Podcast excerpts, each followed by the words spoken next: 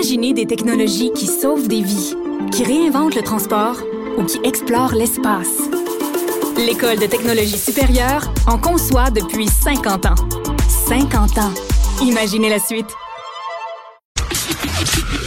Le, le commentaire de Michel Girard. Une vision des finances pas comme les autres. Salut Michel.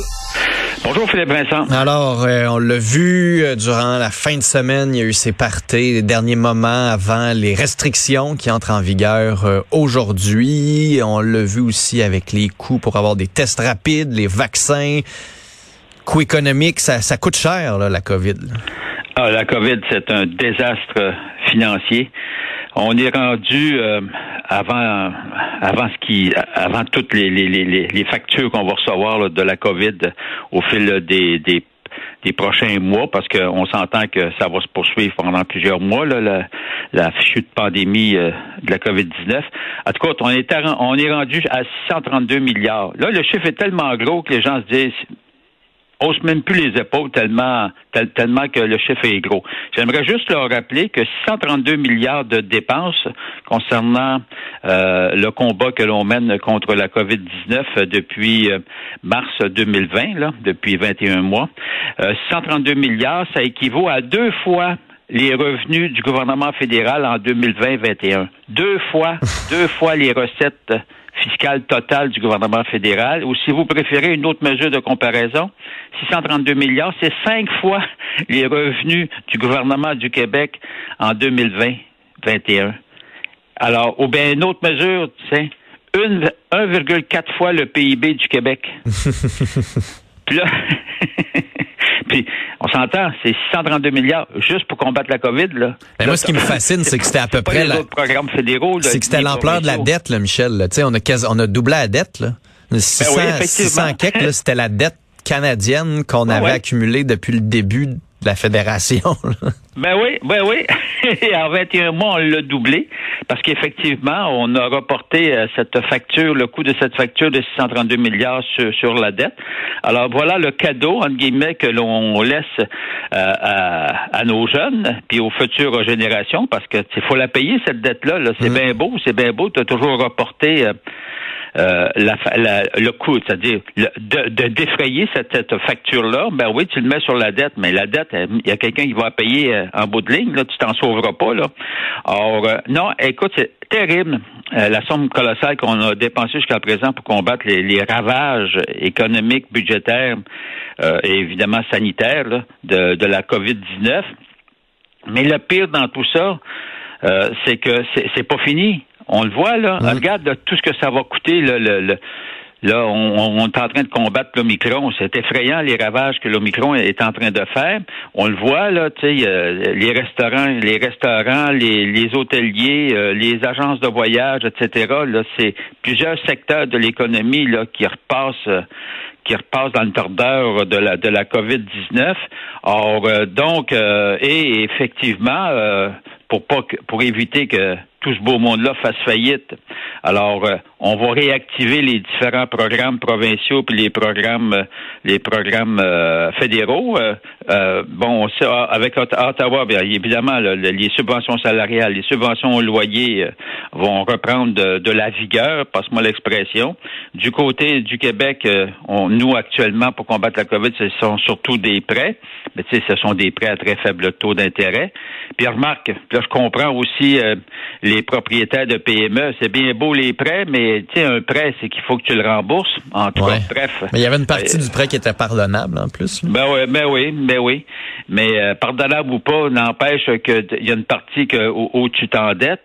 Et puis, puis, tu sais tu fais pas d'argent là avec ça, mm. là, on s'entend là. Euh, t'as beau te faire aider, mais euh, c'est toujours en deçà de, de ce que tu peux gagner en temps normal. Ben oui. euh, quand, quand t'es pas frappé par la fichu de, de, de COVID-19.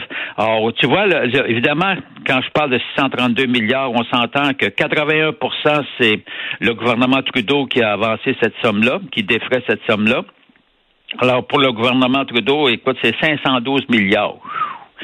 Puis les provinces ont dépensé jusqu'à présent 120 milliards. Le gouvernement du Québec, tiens, plus près de chez nous, alors euh, lui a dépensé à lui seul 20, euh, bon, près de 22 milliards de dollars. Mais on voit bien là, que tout le monde est, vit, les provinces, tout le monde vit au crochet, évidemment, du gouvernement fédéral Ben de, de, de Justin Trudeau.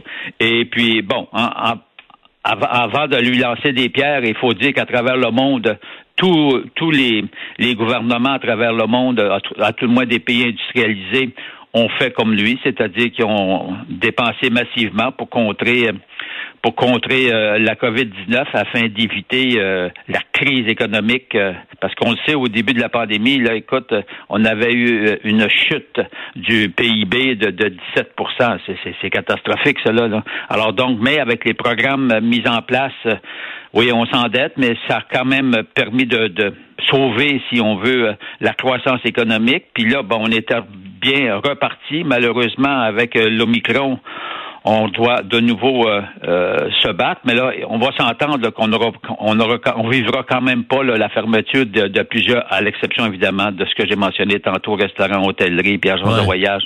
Les autres pans de l'économie vont quand même continuer euh, de, de fonctionner. J'espère en tout cas, Euh, mais euh, mais on voit qu'on on, c'est pas fini euh, toute toute cette guerre là. là.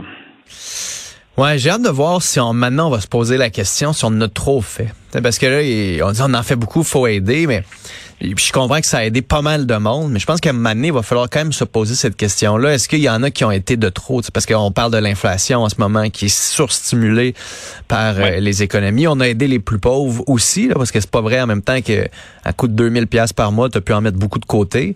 Mais j'ai j'ai hâte qu'on se pose cette question-là, là, une fois que, une fois que ça va être passé, là, parce que là, c'est, on est un peu trop dedans encore. Là. Oui, effectivement. Alors, euh, d'ailleurs, c'est ça. Il y, a, a- a quand même, il reste plusieurs euh, in- inconnus.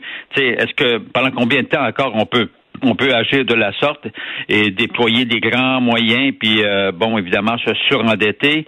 Euh, remarque, que nous, le Canada, malgré le fait qu'on l'a dépensé jusqu'à présent 632 milliards, nous, le Canada, de tous les pays du G7, là, des grands pays industrialisés, on est le pays le moins le moins endetté. Ouais. On s'entend-tu qu'il y a bien des gens qui profitent de cela pour dire, ben, donc, continuons à dépenser massivement pour aider les gens.